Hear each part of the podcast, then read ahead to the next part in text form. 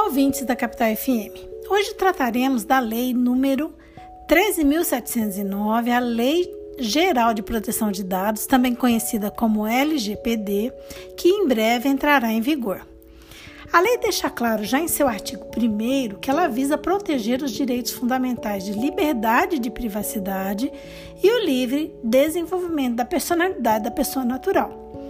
Em linhas gerais, essa lei estabelece diretrizes para a coleta, o tratamento, processamento, compartilhamento e a armazenagem de dados pessoais para que isso ocorra de forma lícita, prevendo ainda certos direitos aos titulares desses dados, como o direito ao acesso, à retificação, eliminação, portabilidade, oposição e limitação ao tratamento de dados. Isso é muito importante, principalmente agora onde tudo se faz via internet e, e a todo momento são pedidos dados pessoais dos usuários. As implicações da norma que estamos mencionando são as mais diversas, tanto no setor público quanto no setor privado, e especialmente no direito do trabalho. Por isso, resolvemos abordar um tema bastante sensível, que é a coleta de informações médicas dos trabalhadores. Isso porque, com a retomada de grande parte das atividades dos setores produtivos, está havendo retorno de muitos trabalhadores ao desempenho de suas atividades laborais de forma presencial, culminando na fixação de exigências por parte dos empregadores de fornecimento de informações médicas de seus trabalhadores. Diversas empresas têm exigido dos trabalhadores a aferição de sua temperatura, a prestação de declarações e informações sobre o seu contato com outras pessoas doentes ou sintomáticas, informações sobre o seu enquadramento ou não em grupo de risco,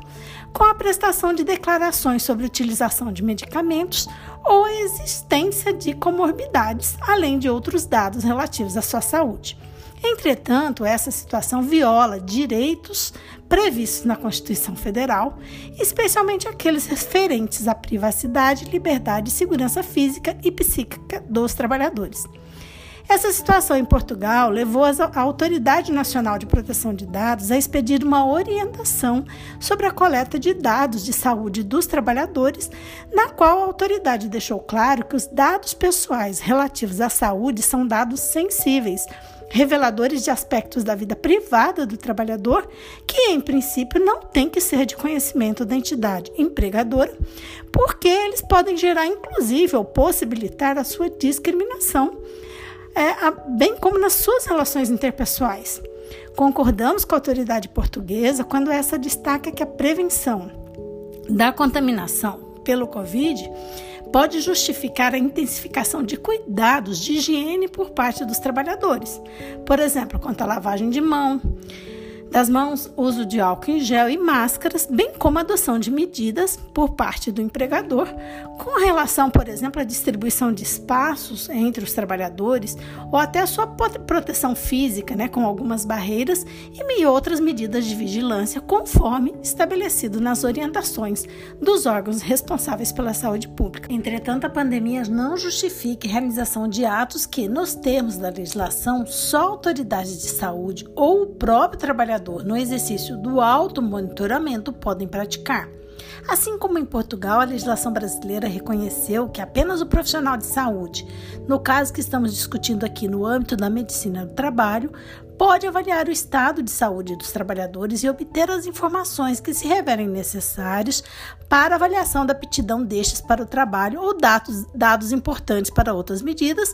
o que inclusive vai estar é, co coberto pelo sigilo profissional. É o que estabelece a nossa Lei Geral de Proteção aos dados, segundo a qual somente será lista a coleta de dados sobre a saúde do titular daqueles dados, exclusivamente em procedimento realizado por profissionais de saúde, serviços de saúde ou autoridades sanitárias. Assim, somente na relação médico-paciente ou no dever de auto-monitoramento do trabalhador, ou seja, ele próprio fazendo esse tipo de declaração, é que o registro desses dados se mostra conforme o ordenamento jurídico é que, mesmo na situação emergencial que vivemos, não podemos fazer com que o cidadão trabalhador abra mão de seus direitos e garantias individuais inerentes ao livre desenvolvimento de sua personalidade, os quais devem ser observados pelos empregadores e autoridades públicas.